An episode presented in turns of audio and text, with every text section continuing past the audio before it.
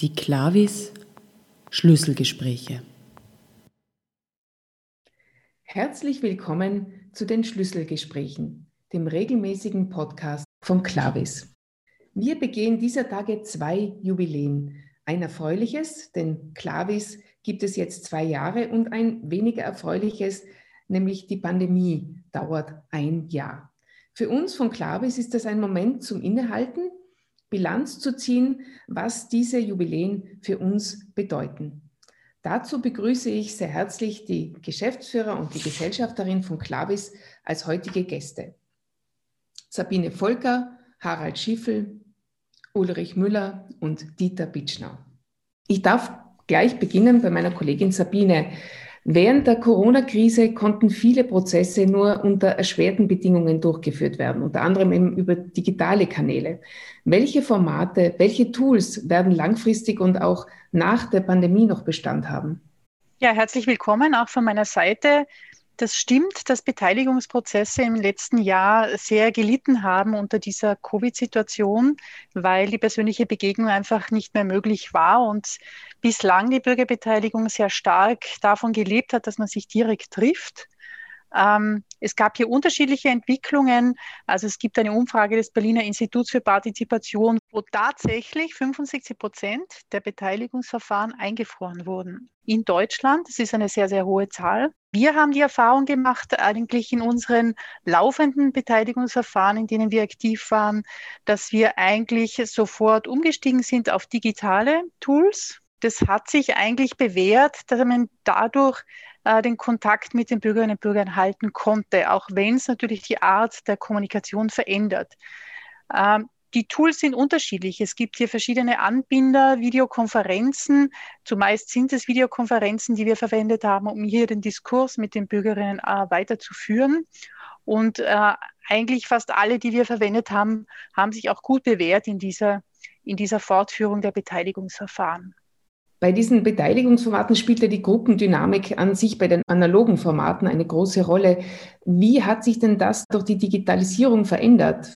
Ich meine, man muss vielleicht grundsätzlich sagen, dass nur digital bei solchen Beteiligungselementen wahrscheinlich langfristig nicht geht, weil äh, die Dynamik so sich doch sehr einschränkt. Also äh, Videokonferenzen disziplinieren die Diskussion sehr stark und von der Beobachtung her würde ich sagen, dass der offene Diskurs hier so nicht stattfindet, wie wenn man analog sich trifft und sich zu verschiedenen Themen austauscht. Also man könnte sagen, der Widerstand, der ja oft im Beteiligungsverfahren Ausdruck bekommt und hier kanalisiert werden kann, der wird zum Teil auf den digitalen Medien nicht so stark zum Ausdruck gebracht und da geht vielleicht auch tatsächlich echter Austausch verloren. Und gibt es da andere Ventile, wo diese, wo diese sozusagen Gegnerschaft sich äh, Gehör verschafft? Ich will es jetzt gar nicht als Gegnerschaft sagen, aber die Ventile sind natürlich die, die wir in, bei digitalen Diskursen so oder so beobachten, dass dann eher die Akteure, die gleich denken oder gleich dicken, sich in ihrer eigenen digitalen Blase mehr unterhalten und austauschen und weniger im gemeinsamen Diskurs äh, von unterschiedlichen Positionen kommen. Das heißt, also wenn Bürgerinitiativen, die diskutieren dann mehr in ihrem internen Kreis und nutzen ihre Kommunikationskanäle, um ihre Positionen zu transportieren in die Medien äh, und nutzen weniger den Austausch in den Beteiligungsformaten, um hier gemeinsame Entwicklung von bestimmten Projekten oder Maßnahmen äh, zu erreichen. Und wie würdest du das einschätzen? Gelingt es den Gegnern dann über diese Wege sozusagen Leute, die noch unentschlossen sind, äh, auf ihre Seite zu ziehen? Ist es stärker oder weniger stark oder macht es keinen Unterschied? Ich möchte einfach das Bild bei Beteiligungsprozessen von Gegnern und Nicht-Gegnern vielleicht auflösen. Also ich sehe, da, ich sehe es einfach anders. Es gibt verschiedene Positionen, Interessen, ähm, die sich finden in solchen Beteiligungsprozessen. Und dadurch, dass die Konzentration der eigenen Kommunikation nach außen stärker forciert wird durch die digitale Beteiligung, es ist natürlich vielleicht auch die Reichweite und die Aufmerksamkeit bei Menschen, die bislang vielleicht nicht so involviert waren, höher. Wobei das muss man wahrscheinlich langfristig erst beobachten. So ist eher eine Gefühlseinschätzung von meiner Seite. Vielen herzlichen Dank. Dankeschön. Welche Schlüsse ziehst du daraus für künftige Prozesse, also post-Corona?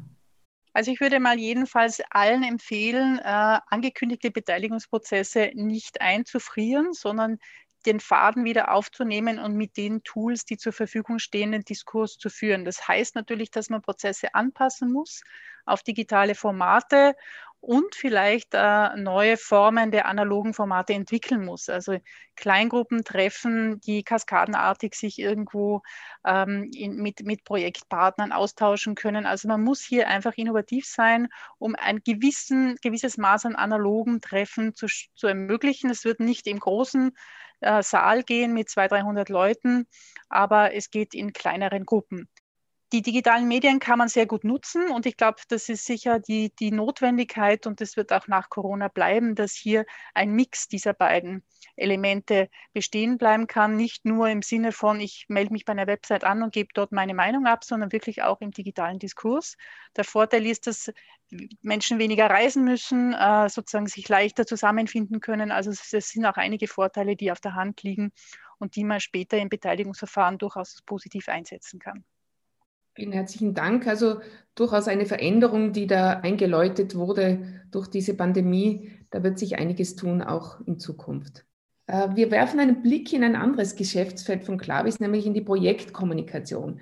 Kontaktbeschränkungen, Ausgangsbeschränkungen, alles Mögliche gab es jetzt in diesen Zeiten der Pandemie. Ist es da überhaupt möglich, eine reguläre Projektkommunikation umzusetzen? Diese Frage stelle ich sehr gerne meinem Kollegen Ulrich Müller. Ja, hallo. Äh, ich glaube, es ist notwendig, sie zu machen. Wir haben nach der anfänglichen Schockstarre im ersten Lockdown haben wir gesehen, was alles möglich ist. Eine digitale äh, Behördenverhandlung, eine UVP-Verhandlung, völlig digital. Hätte man früher nicht gedacht, dass sowas geht. Äh, wir haben auch Präsenzveranstaltungen gemacht, wo unmittelbar vor Einlass der eine Teststation aufgebaut war und nur getestete Personen weitergekommen sind. Also es wird ein wenig komplizierter, aber es ist alles möglich. Äh, das, was die Sabine sagt, erfüllt mich mit großer Sorge. Äh, irgendwie dürfen wir uns auch nicht wundern, dass die Interessenlage äh, sich sehr stark auf den eigenen Bereich konzentriert. Wenn ich Kontakte einschränke und großteils zu Hause sitze und mit meinesgleichen kommuniziere, umso wichtiger ist es jetzt, zu schauen, dass dieser Diskurs nicht stoppt. Und äh, äh, die Ausrede, äh, es geht nicht wegen Corona, äh, ist meines Erachtens nicht zulässig. Wird die Pandemie die Art und Weise, wie man größere Investitionsvorhaben kommuniziert, in irgendeiner Art und Weise verändern? In positiver oder auch in negativer Hinsicht? Stichwort Entsolidarisierung. Äh, ich denke, es wird noch wichtiger. Äh, in die Kommunikation zu investieren. Wir merken das ja schon in den letzten Jahren, dass eigentlich ohne Kommunikation große Projekte nicht durchzubringen sind. Und das wird nicht besser, wenn der öffentliche Austausch und die öffentliche Begegnung nicht stattfindet. Insofern äh, glaube ich, dass, der, dass die Nachfrage noch stärker wird, dass die Notwendigkeit noch stärker wird und dass natürlich die Vielfalt der eingesetzten Maßnahmen auch noch größer wird. Okay, das heißt, vielfältigere Maßnahmen, die, die, Projektkommunikation wird eher zunehmen, deiner Einschätzung nach, oder die Notwendigkeit, der Bedarf an Projektkommunikation? Der Bedarf wird zunehmen und man wird sich, so wie das in den letzten Monaten der Fall war, immer wieder Wege äh, suchen müssen, wie Dinge möglich sind. Äh, wir machen Ausstellungen, wo wir Audio-Guides einsetzen, anstatt Experten, die äh, persönlich zur Verfügung stehen. Und das ist nur ein Beispiel, wie man auch Corona-konform, sicherheitskonform äh, Formate umsetzen kann. Also es werden auch nicht nur mehr Maßnahmen, sondern wahrscheinlich auch neue Arten von Maßnahmen gebraucht, oder? Ich glaube auch, dass sich diese hybriden Veranstaltungen durchsetzen werden. Also es wird, man sieht, dass die Leute, die digital teilnehmen, oft andere sind als die, die analog teilnehmen. Äh, aber jetzt sind sie es gewohnt, dass sie digital teilnehmen können und ich glaube, das wird auch bleiben. Also es wird äh, eine Spur mehr Aufwand sein, aber man wird natürlich dadurch auch mehr Leute erreichen können. Mhm, vielen Dank. Also ähnlich wie bei der Beteiligung, es wird einen Mix brauchen aus analog und digital. Ja, die Krise ist ein Thema, die ja per se schon durch die Pandemie verkörpert ist, aber auch die Krisenkommunikation war sehr gefragt jetzt in diesem Jahr. Kaum in den vergangenen 50 Jahren äh, ist es vorgekommen, dass eine Krise so lange und so dramatisch präsent war wie die Covid-19-Pandemie.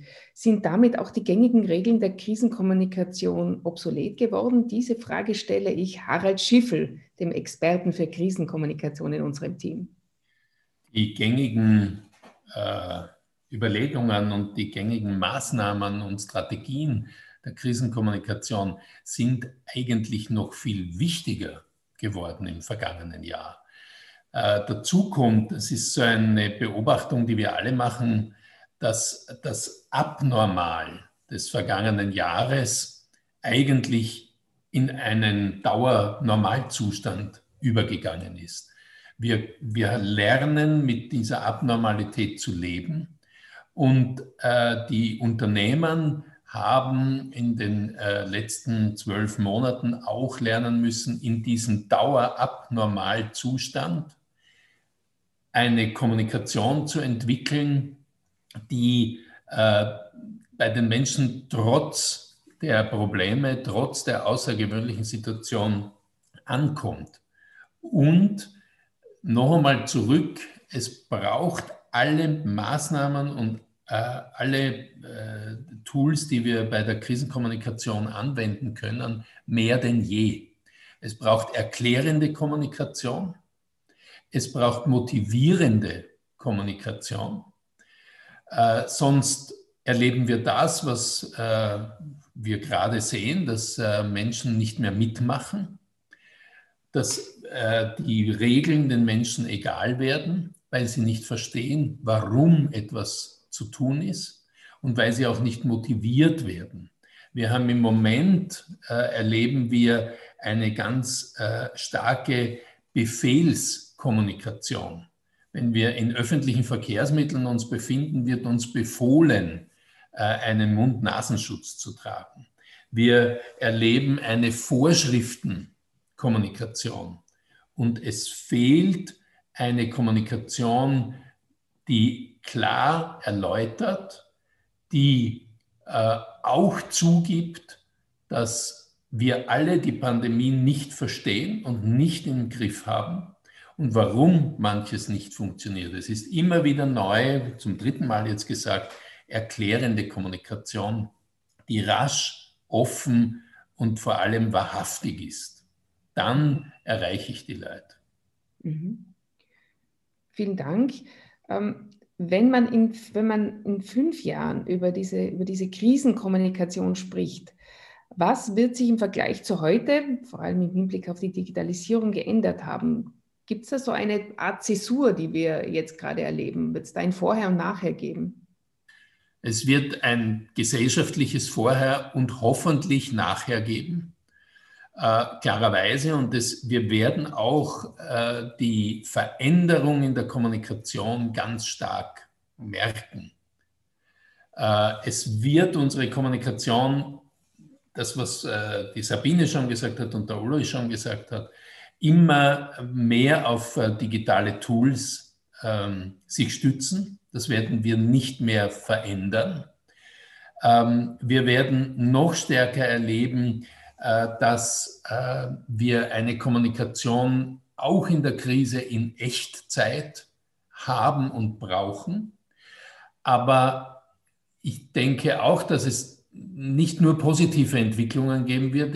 wir erleben ja gerade, und das wird uns nach Corona äh, auch erhalten bleiben, einen Boom an Fake News-Kommunikation, einen Boom an äh, Kommunikation von Verschwörungstheorien, äh, die alle um sich greifen und äh, die viele Menschen sehr stark beeinflussen.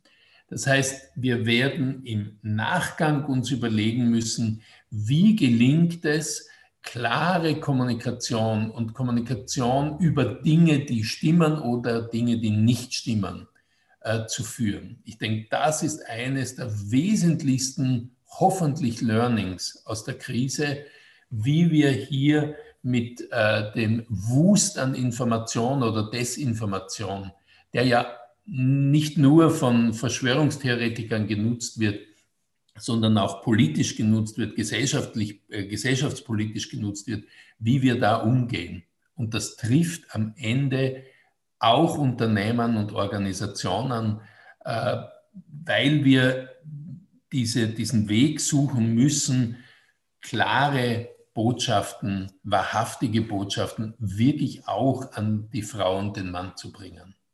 Ja, lieber Harald, vielen Dank. Das war jetzt ein für dich ungewohnt pessimistischer Ausblick im Bereich Krisenkommunikation. Es bleibt dort also ziemlich herausfordernd. Wie schaut das im Bereich Unternehmenskommunikation aus? Dazu eröffne ich das Gespräch mit meinem Kollegen Dieter Bitschnau. Vor eineinhalb Jahren konnte sich kaum jemand vorstellen, eine Online-Pressekonferenz durchzuführen oder ein Interview bei Zoom zu geben.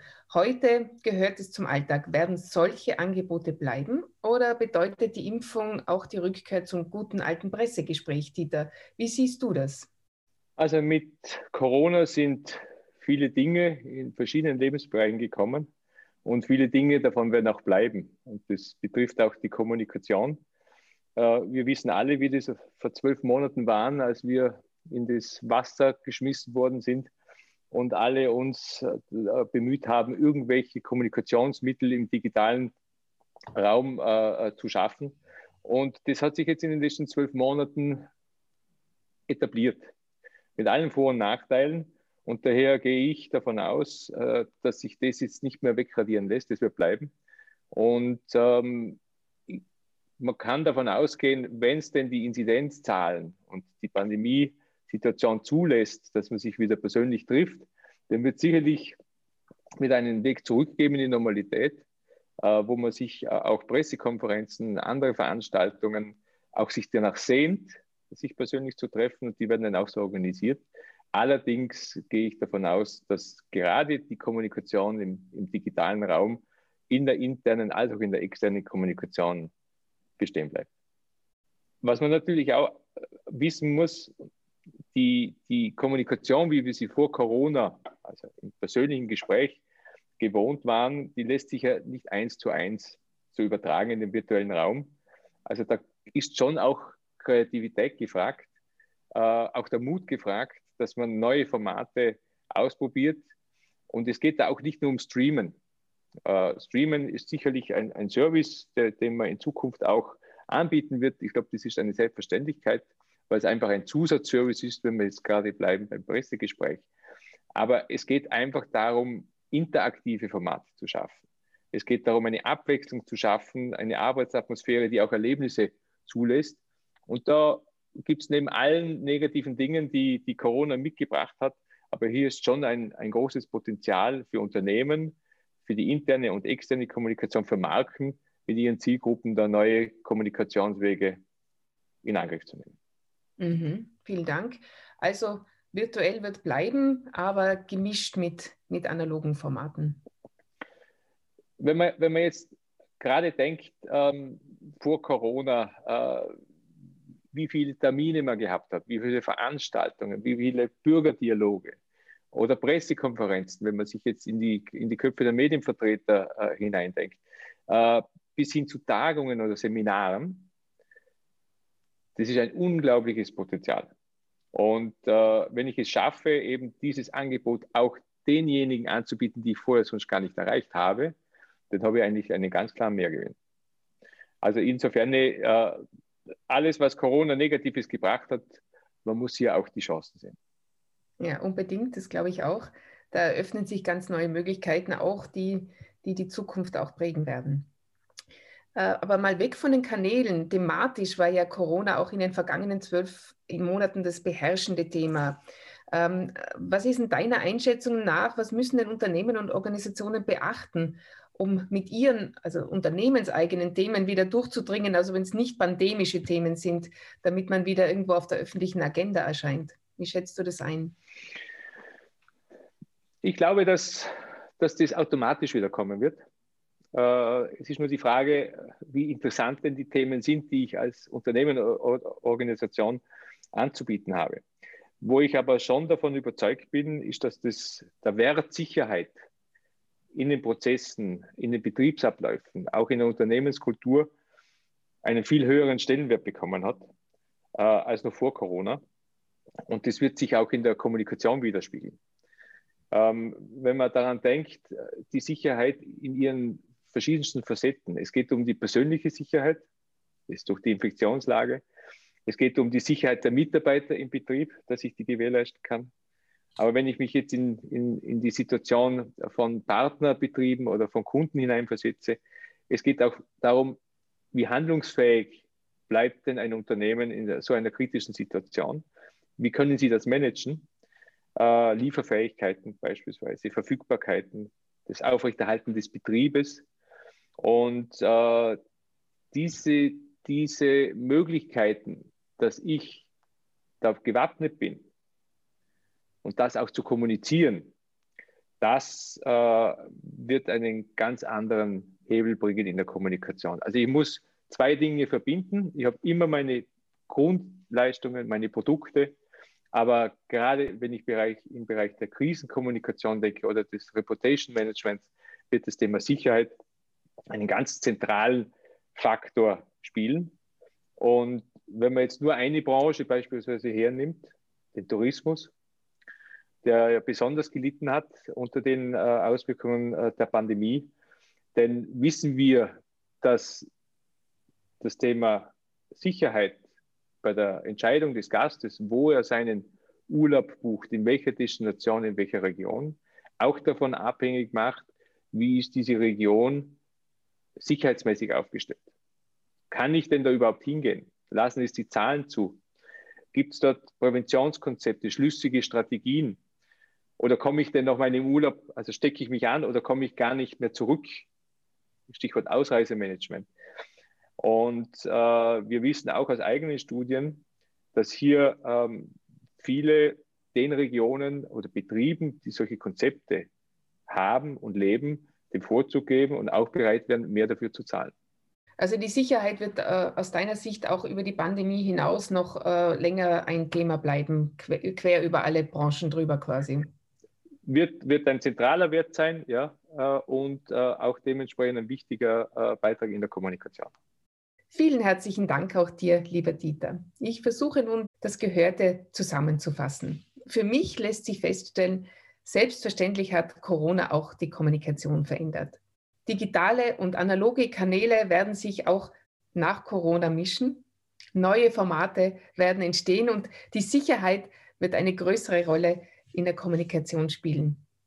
Inhaltlich aber bleiben gewisse Grundsteine stehen. Denn eine klare, eine klärende, eine erklärende Kommunikation war, ist und wird von großer Bedeutung sein. Egal ob analog, digital oder hybrid. Und unsere Aufgabe als Kommunikationsberaterinnen und Berater ist es, die Inhalte der Kommunikation entsprechend klar aufzubereiten und die passenden Kanäle und Formate so zu komponieren, dass eine gelungene Kommunikation möglich ist. Ich bedanke mich sehr herzlich bei meiner Gesprächspartnerin und den drei Gesprächspartnern und natürlich vor allem bei Ihnen fürs Zuhören. Schön, wenn Sie auch beim nächsten Schlüsselgespräch wieder mit dabei sind. Es verabschiedet sich mit besten Grüßen Susanne. Musik